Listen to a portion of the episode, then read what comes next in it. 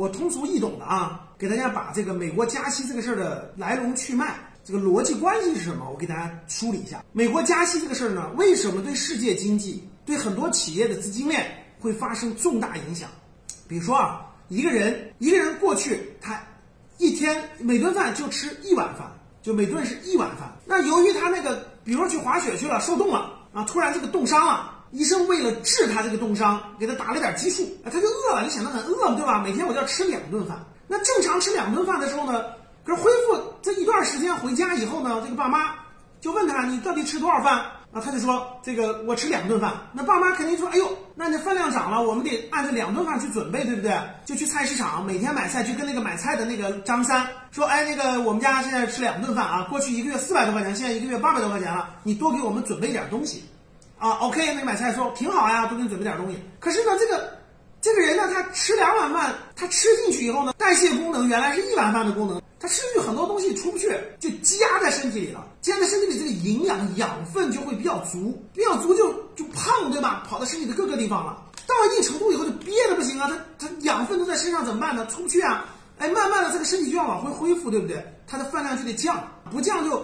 营养过剩，身体各方面负担太重就会出问题。所以呢，他降下来，慢慢就吃了一一碗半一碗。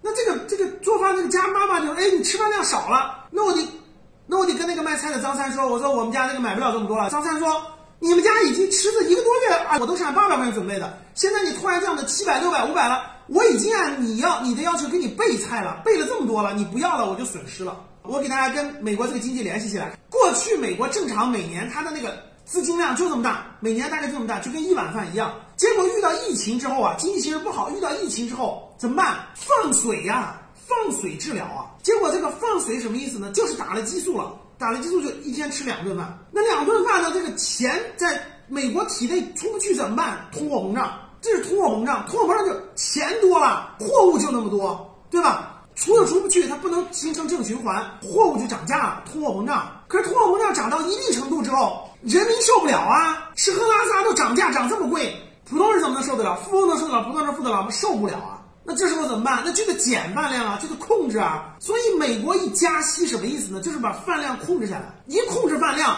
坏了，因为他以前花的多，外面的预期都没没变化。张三就是周边国家，包括很多企业和单位，你美国每个月消费量这么大，对吧？那我当然要按你这个去准备了。懂什么意思吗？结果现在你你要加息了，那我我美国可是明确跟你们说了啊，我要加息了，我要加息了，就是我的饭量要从两碗变成一碗半了。你们想一想，别的得赶紧控制啊！你以前为啥产量这么大，你得控制啊。其实现在中国的出口为什么量特别大，就是我讲这个逻辑。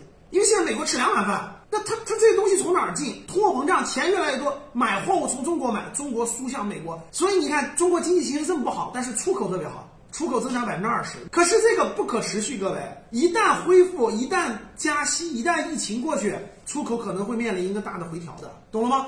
我刚才讲了一个通俗易懂的案例，让你去理解通货膨胀，让你去理解美国为什么要加息，为什么资金要回流，为什么外围的各方面的都会受到影响，听懂了吗？